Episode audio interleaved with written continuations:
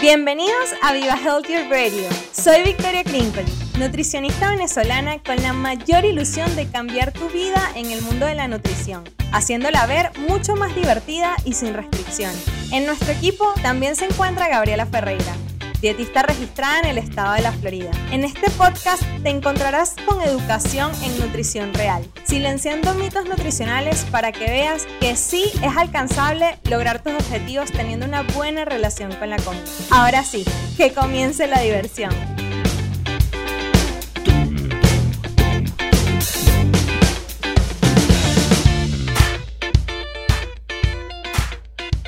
Bienvenidos, bienvenidos al episodio del día de hoy, episodio número 3 de lo que es Viva Healthier Radio.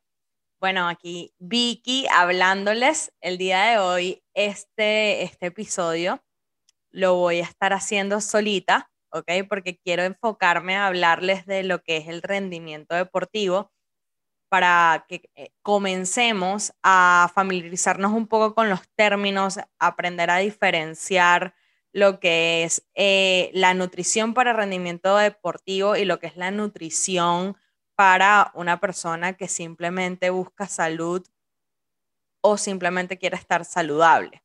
Son dos conceptos completamente diferentes y bueno, para los que todavía no me conocen, eh, una de mis grandes pasiones es la parte de la nutrición deportiva. De hecho, eh, actualmente estoy haciendo un máster en lo que es el entrenamiento y la nutrición deportiva en Madrid y me interesa pues conversarle un poquito sobre este tema, dar esta introducción que me parece va a ser de mucha ayuda para ustedes. Vamos a, aprender a desaprender un poquito, que me parece que a veces es súper importante, y meternos un, poco más en lo que viene siendo la nutrición deportiva. De verdad que estoy súper contenta de estar aquí con ustedes y compartir de esta primera experiencia en lo que es la nutrición deportiva. Sé que va a ser el comienzo de una información muy valiosa. No quiero cargarlos de demasiada información en este primer episodio, pero sí quiero darles esa introducción con esa terminología y pues esos elementos que son indispensables para entender lo que es el rendimiento deportivo. Lo primero que quiero que, entendamos es que eh, la nutrición deportiva se lleva de una forma muy diferente a lo que es la nutrición para estar saludable. Van a escuchar situaciones que pues tal vez les pueda parecer o les pueda causar un poco de ruido porque es como que la parte contraria a lo que hemos estado, leyendo constantemente sobre ciertos nutrientes o alimentos, ¿ok? Entonces, bueno, y para ponerles un ejemplo muy fácil, Fíjense como la fibra, por ejemplo, la fibra es un carbohidrato, un polisacárido que está demostrado por miles de estudios y miles de revisiones eh, literarias que nos promueve lo que es la salud gastrointestinal porque nos beneficia lo que es la bacteria que tenemos en nuestros intestinos, la microbiota, y pues al beneficiar esta bacteria, pues de cierta manera como que apaga estas bacterias que pueden ser patológicas y provocar ciertas enfermedades. Entonces, a nivel de rendimiento deportivo, cuando hablamos de fibra, van a escuchar recomendaciones donde decimos vamos a tratar de, consumir alimentos que no sean ricos en fibra. Y la razón principal de esto es porque realmente la fibra que es pues una de las razones por la cual nos promueve salud, hace que el vaciamiento eh, gástrico sea retrasado. Y evidentemente esto puede traer complicaciones en lo que es el rendimiento deportivo de los atletas y por eso usualmente van a escuchar que en las comidas de preparación para pre-entrenamientos, pre-competencias, durante o después de competencias entrenamientos importantes, no está recomendada la fibra y esta es la principal causa o la principal razón. ¿Ok?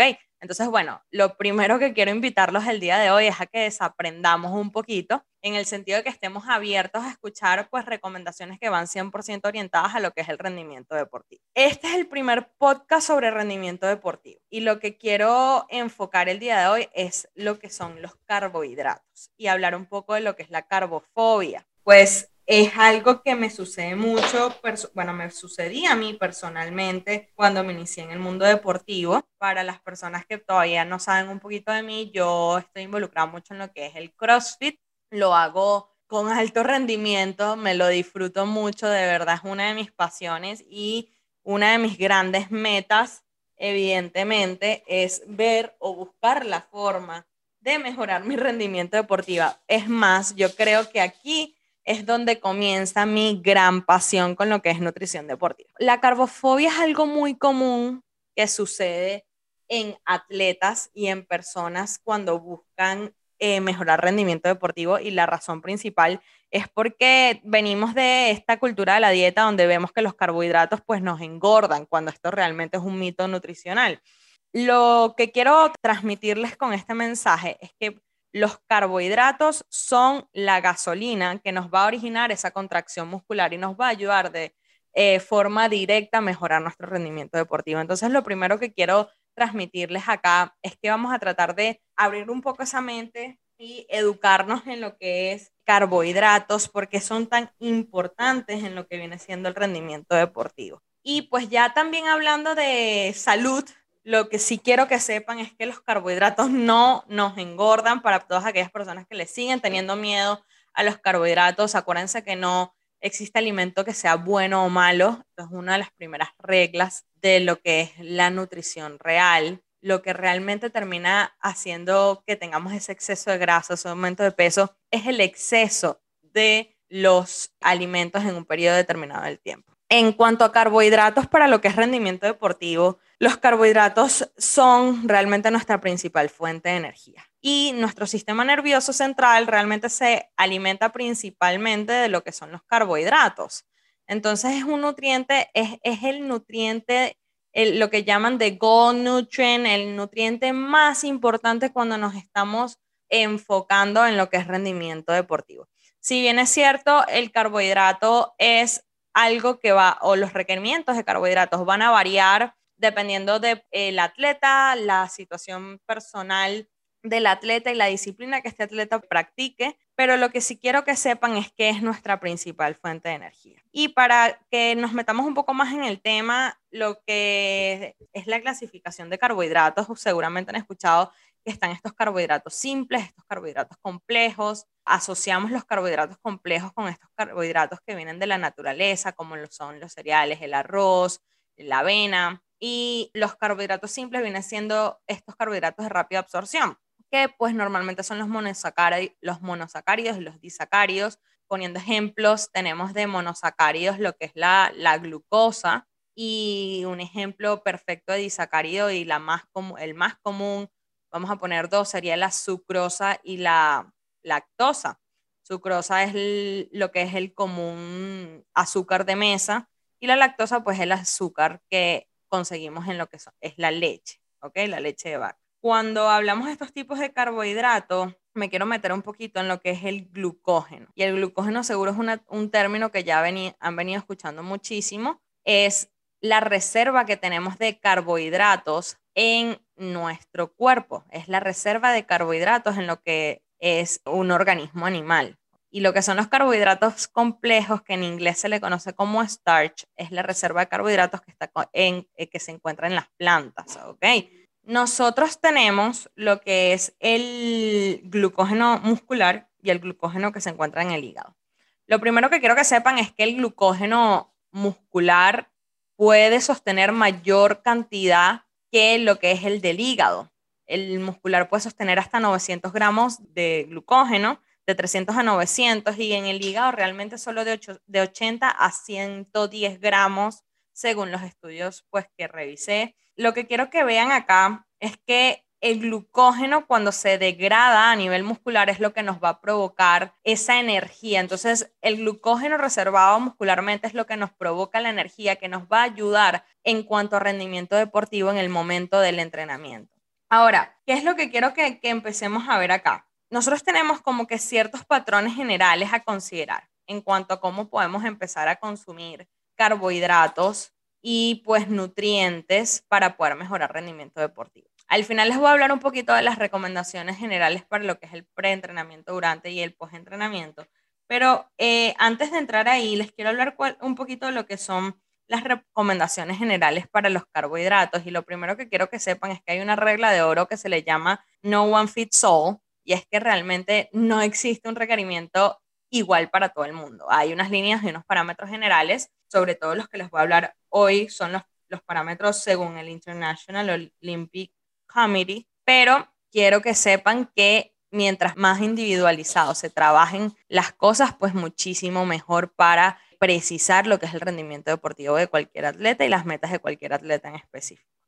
Todo lo que es el consumo de carbohidratos debería ser periodizado según la meta del el atleta. Y aquí entramos un poquito en lo que es el concepto de periodized nutrition, que realmente es esa distribución que tenemos en cuanto a nutrientes, en cuanto a comidas, en cuanto a horarios de comida, en cuanto a entrenamiento. Entonces son esas estrategias que pues nos planteamos para poder realizar un cronograma que se ajuste a las necesidades del atleta, donde consideremos nutrientes y, también enfoquemos lo que es el timing, que son los horarios para aprovechar las ventanas anaeróbicas, eh, anabólicas, perdón, que pues tenemos durante las sesiones de entrenamiento, fuera de las sesiones de entrenamiento. Lo, lo, que son las recomendaciones de carbohidratos, según, como les comenté, el International Olympic Committee, va a depender mucho de lo que es la intensidad del entrenamiento y pues la disciplina que practiques. Pero bueno, eh, hay una tabla donde hay unos parámetros generalizados que son los que les voy a comentar ahorita.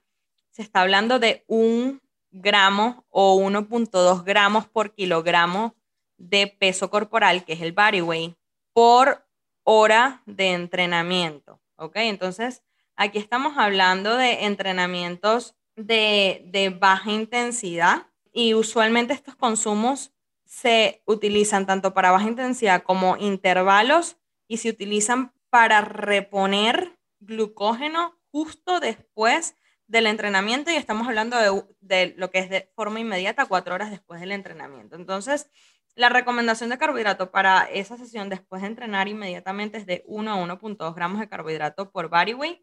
Y luego está la clasificación de cuántos gramos tienes que consumir diariamente según tu disciplina. Estamos hablando de un entrenamiento de baja intensidad o lo que llaman skill-based activities, que pues deberíamos estar consumiendo de 3 a 5 gramos de carbohidratos por body weight, que es kilogramo de peso corporal. Luego, cuando estamos en actividad, involucrados en actividades de moderada intensidad de por lo menos una hora, se está hablando de 5 a 7 gramos de carbohidratos por body weight, que es kilogramo de peso, ¿ok? Corporal. Cuando ya estamos en endurance programs, que pues estamos hablando de moderada a high intensity, o sea, una intensidad más alta de 1 a 3 horas al día, pues hablamos de que deberíamos estar consumiendo de 6 a 10 gramos de carbohidratos por kilogramo de peso corporal. Y cuando estamos ya en extreme commitment, que estamos hablando de atletas que, que entrenan más de 4 o 5 horas en high intensity activities, que son de alta intensidad, es aquí donde consideramos de 10 a 12 gramos de carbohidratos por kilogramo de peso corporal. Entonces, estas son las recomendaciones que pues están expuestas de forma generalizada. Ahora, como les comenté al principio, no one fits all, ¿ok? Y mm, estos requerimientos que les estoy comentando son pues como una tabla estándar donde uno empieza a buscar ese punto de balance que vaya a satisfacer las necesidades de estilo de vida del atleta y al mismo tiempo pues podamos asegurar este replenishment, que se me fue la palabra en español, sustituir estas reservas de carbohidratos en lo que es nuestro, nuestro skeletal muscle mass, que es nuestra masa eh, muscular. ¿Ok? Acuérdense que el glucógeno, cuando nosotros consumimos carbohidratos, la idea es mantener lo que es la concentración de glucosa en sangre. ¿Ok?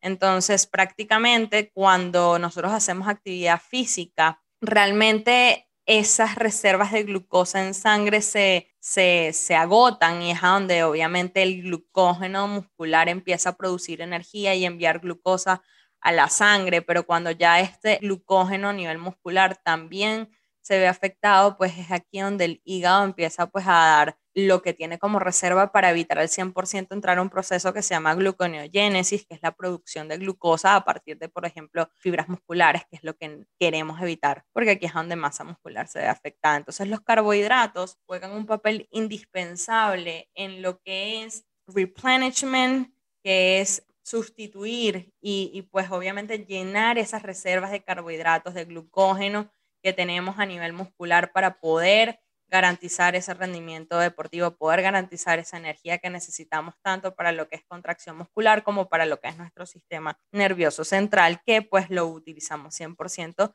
y está relacionado directamente con lo que es rendimiento deportivo.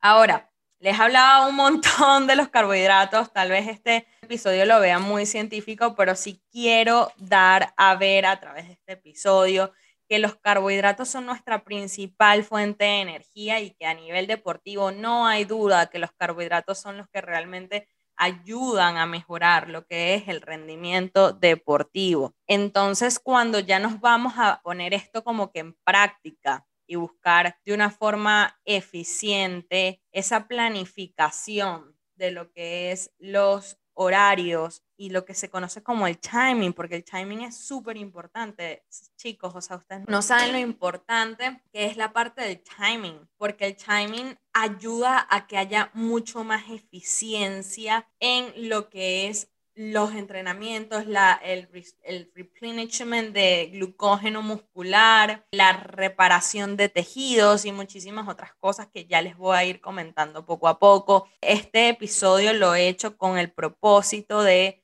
pues, entender la importancia de los nutrientes, de dejar miedo a lo que son nutrientes para rendimiento deportivo.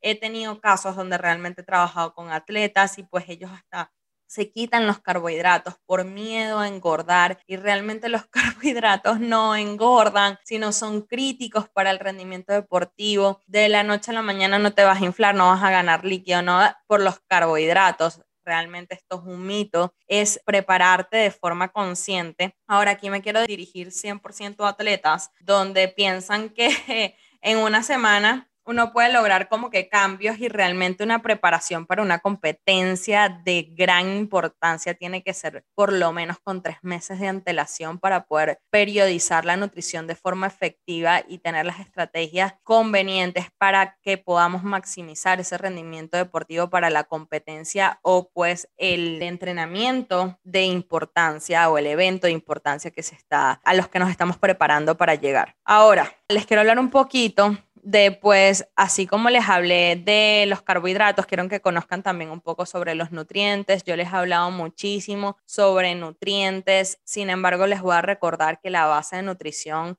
son lo que son los nutrientes. Los nutrientes están en los alimentos, ¿ok? Nosotros podemos elegir los alimentos que consumimos, pero no los nutrientes que tienen los alimentos, porque ya los nutrientes están predeterminados en los alimentos y son los que realmente nos dan nutrición, los que nos dan balance hormonal cuando nosotros elegimos y sabemos los alimentos que nos vamos a, consumir, realmente esos nutrientes son los que nos van a beneficiar o perjudiciar en cuanto a rendimiento deportivo, pues o cualquier meta que nos, nos queramos proponer. Les quería comentar algo que me parece súper importante aquí, no solamente para rendimiento deportivo, sino en general. Hay una clasificación, hay varias clasificaciones de nutrientes, pero les quiero hablar de lo que es essential versus non-essential que es esenciales versus no esenciales. Los nutrientes en verdad están clasificados de esta manera. Esta es una de las clasificatorias que hay, pero a veces como que a los nutricionistas no les gusta mucho poner esta clasificación porque sienten que es como que muy, muy como que grande y hay muchas cosas que hay que considerar. Entonces, usualmente también usan una clasificación que es indispensable versus dispensable, pero lo que quiero que sepan en verdad, para poner esto de una forma más sencilla, es que los nutrientes esenciales son aquellos que nuestro cuerpo no produce y realmente nosotros lo tenemos, debemos consumir por la dieta que tengamos. Y los que no son esenciales es porque nuestro cuerpo sí los produce y realmente no hay necesidad de consumirlos por la alimentación. Ahora, hay algo que se conoce como conditional essential nutrients, que son los nutrientes que son condicionalmente esenciales.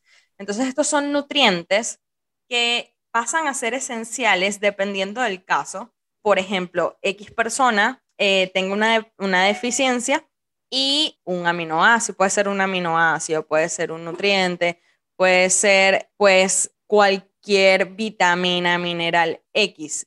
Por poner ejemplos muy broad, puede ser glutamina, puede ser carnosina, pero viene siendo algo que pues para esa persona le está causando un problema de salud o, o, alguna deficiencia que atenta contra su salud, entonces pasa a ser un nutriente esencial para esa persona.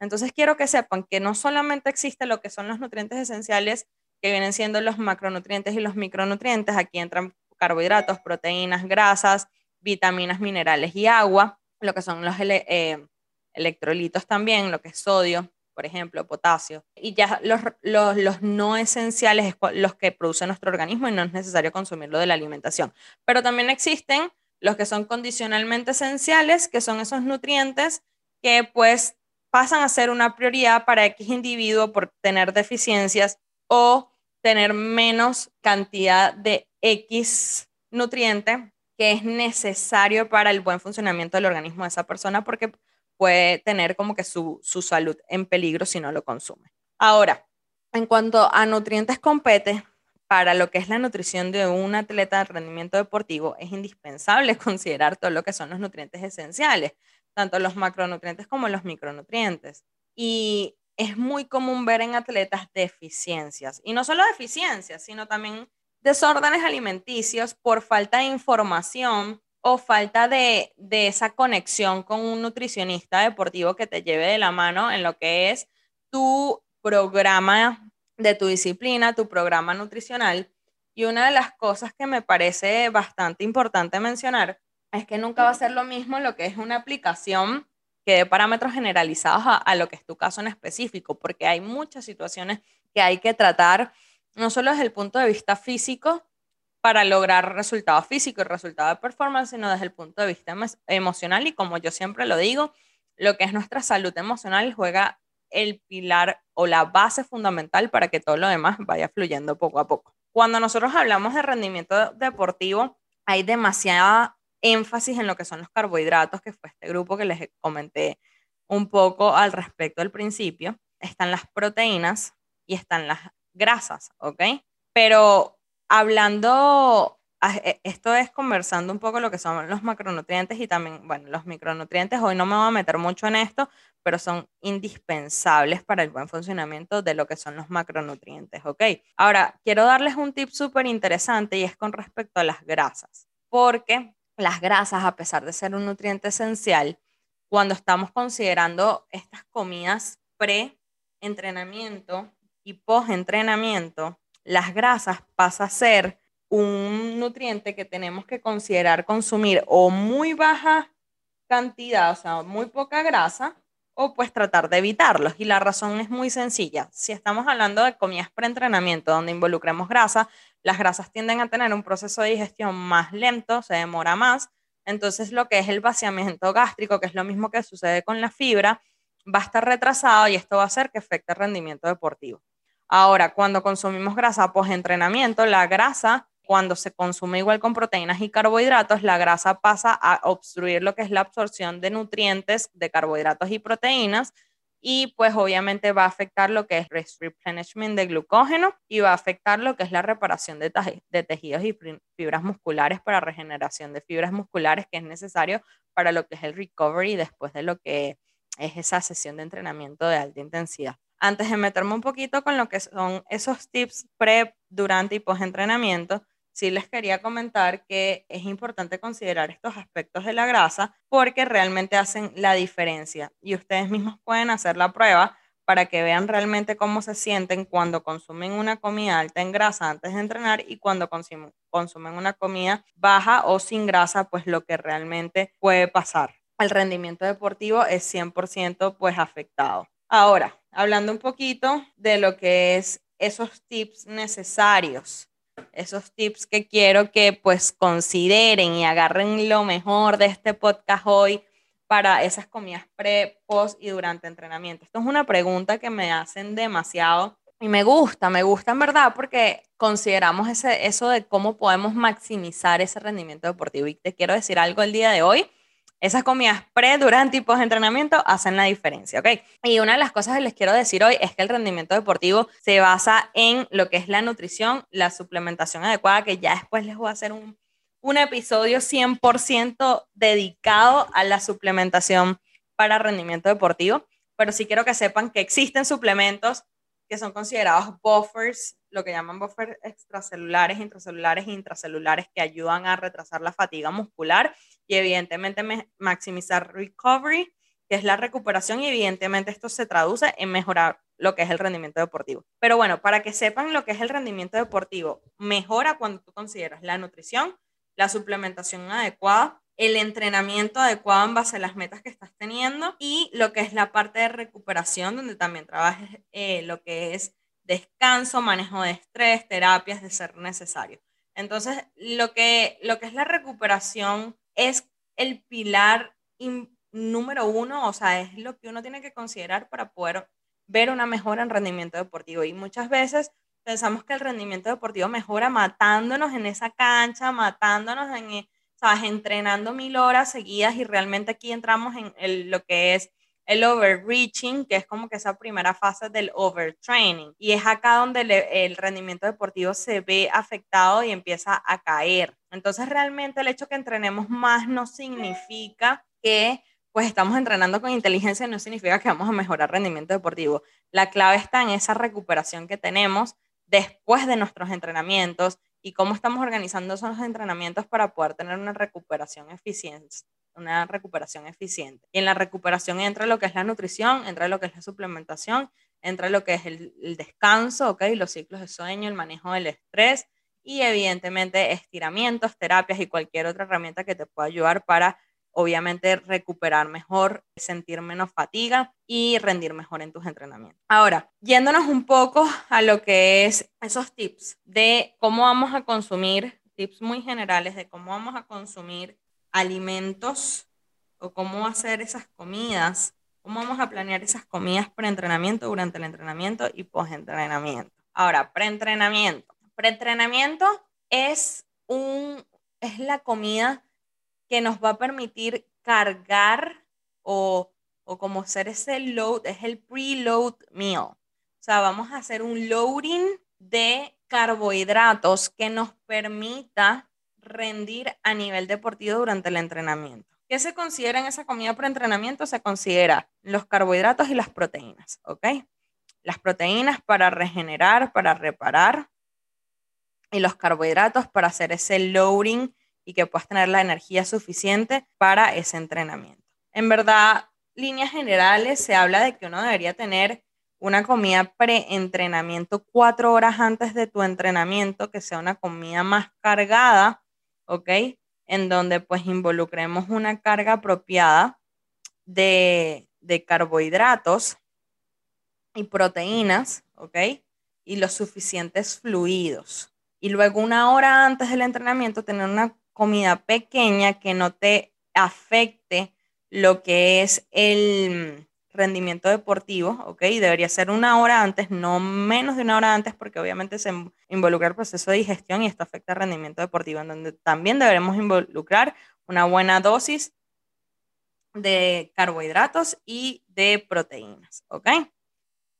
Ahora, durante el entrenamiento se habla de que deberíamos estar 100% involucrados con hidratación y que depende si tenemos sesiones de más de una hora, involucremos carbohidratos de fácil acceso y de fácil digestión y de fácil absorción. Y aquí entran lo que son los sport drinks como el Gatorade, entra los geles de carbohidratos, las gomitas de carbohidratos. Hay suplementos que ayudan muchísimo y que son prácticos para consumir durante sesiones de entrenamiento o durante competencias largas o partidos largos. Ahora, cuando estamos hablando de comidas post-entrenamiento, la mejor combinación que hay, y soy top es lo que es ese shake post-entrenamiento donde consumamos carbohidratos y proteína. Estamos hablando por lo menos 25 gramos de proteína.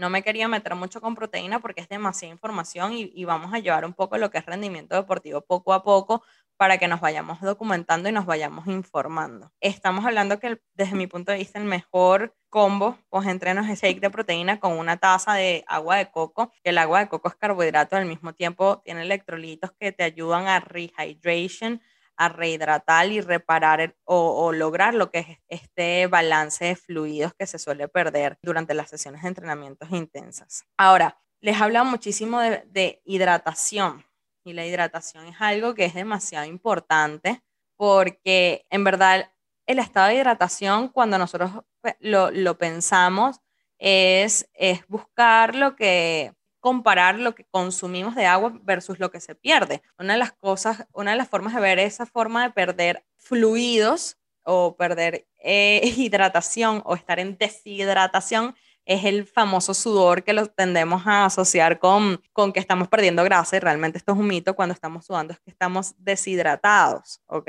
Eh, nuestro cuerpo está compuesto 60% de agua y cuando nosotros tenemos una pérdida del 3% de agua de nuestro peso corporal, hace que esto reduzca lo que es nuestro volumen del plasma, o sea, el plasma sanguíneo, y esto como consecuencia hace que baje la respuesta en cuanto a lo que es el rendimiento deportivo. El agua es indispensable, el agua está involucrada en demasiados procesos y en demasiadas reacciones. Además, nos mantiene lo que es la temperatura corporal. Cuando nosotros estamos sudando, cuando nosotros estamos involucrados en actividad física que sube lo que es la temperatura corporal, pues el agua es lo que nos va a ayudar a lograr ese balance de temperatura y estar ahí hidratados y evitar, pues obviamente, entrar en deshidratación, lo que pasa también con los carbohidratos, cuando no consumimos los suficientes carbohidratos y no tenemos el supply suficiente, no tenemos lo que es las dosis suficientes de glucosa en sangre, entramos en hipoglucemia y esto es 100% contraindicado para lo que es el rendimiento deportivo. Entonces, bueno, la hidratación es necesaria antes, durante y después del entrenamiento. Se está hablando que una población saludable adulta deberíamos consumir de 2 a 2.8, 3 litros de agua diarias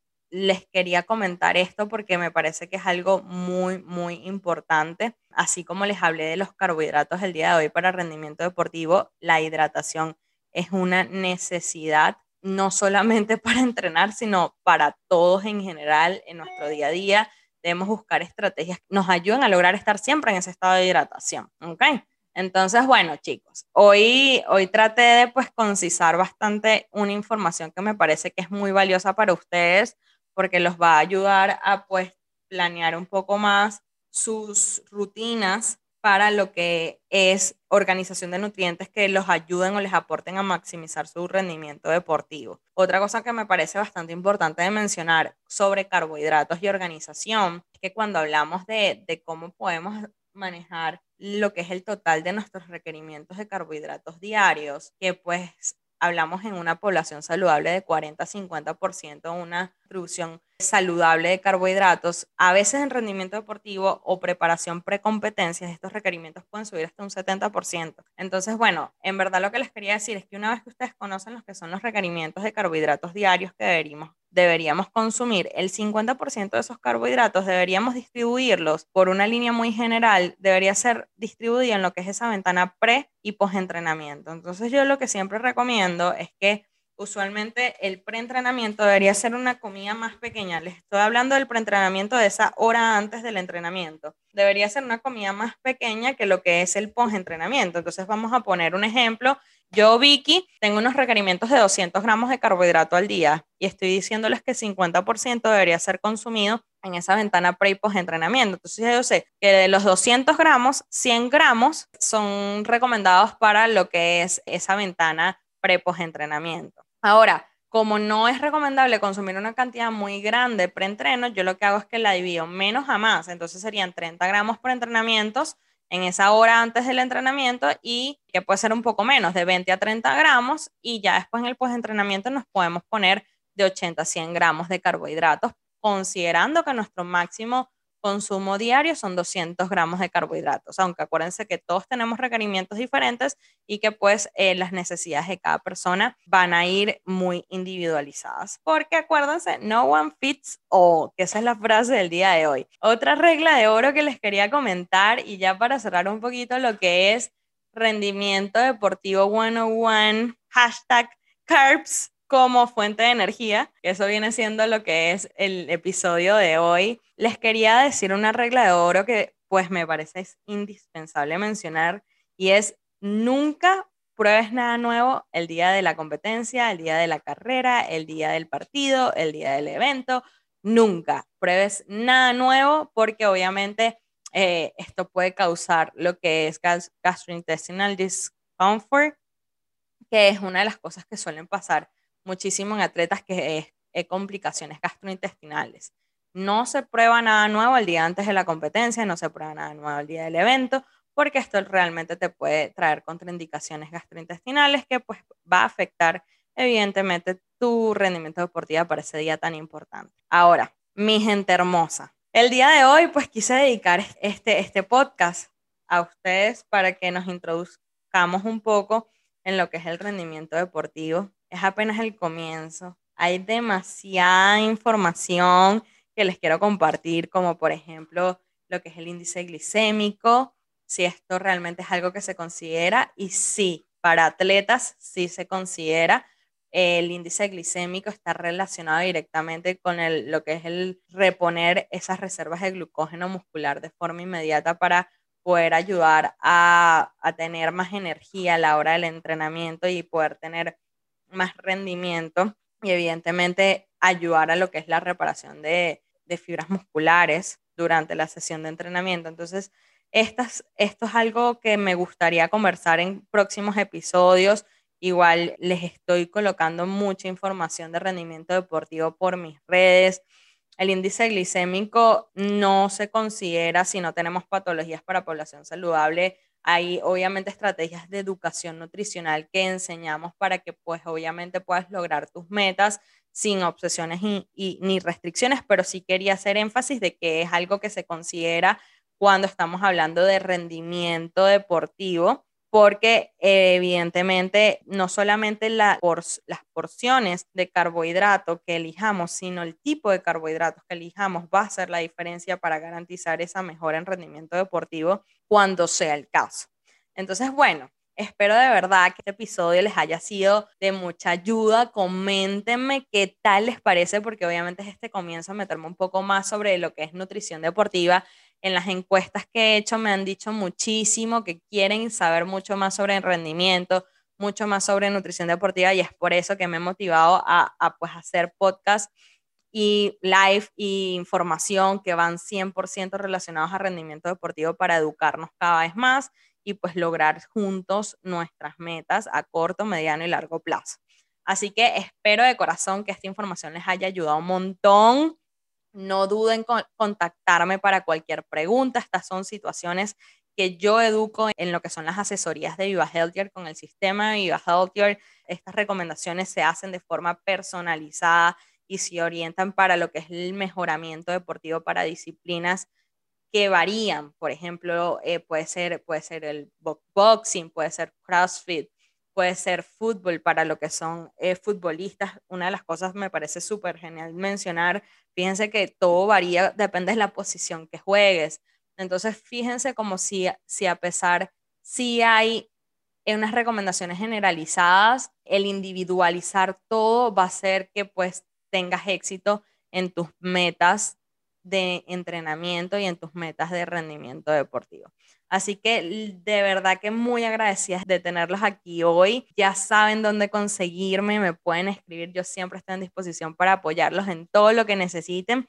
Y sin más que decir, les mando un abrazo gigante a todo mi equipo hermoso y mi comunidad Viva Healthier, a mi team queridísimo. Un abrazo gigante y sin duda alguna nos vamos a estar viendo en nuestro próximo episodio. Un beso grandísimo para todos. Espero que hayas disfrutado muchísimo de este gran episodio que hemos creado con muchísimo cariño para ti. No olvides seguirnos en nuestras redes sociales, arroba en Instagram y Facebook, arroba 27 en Twitter y a Gaby la consiguen como arroba gabife con doble A y B alta. Seguimos en contacto y nos vemos en nuestro próximo episodio. Les mandamos un abrazo gigante a toda nuestra comunidad y Team Viva.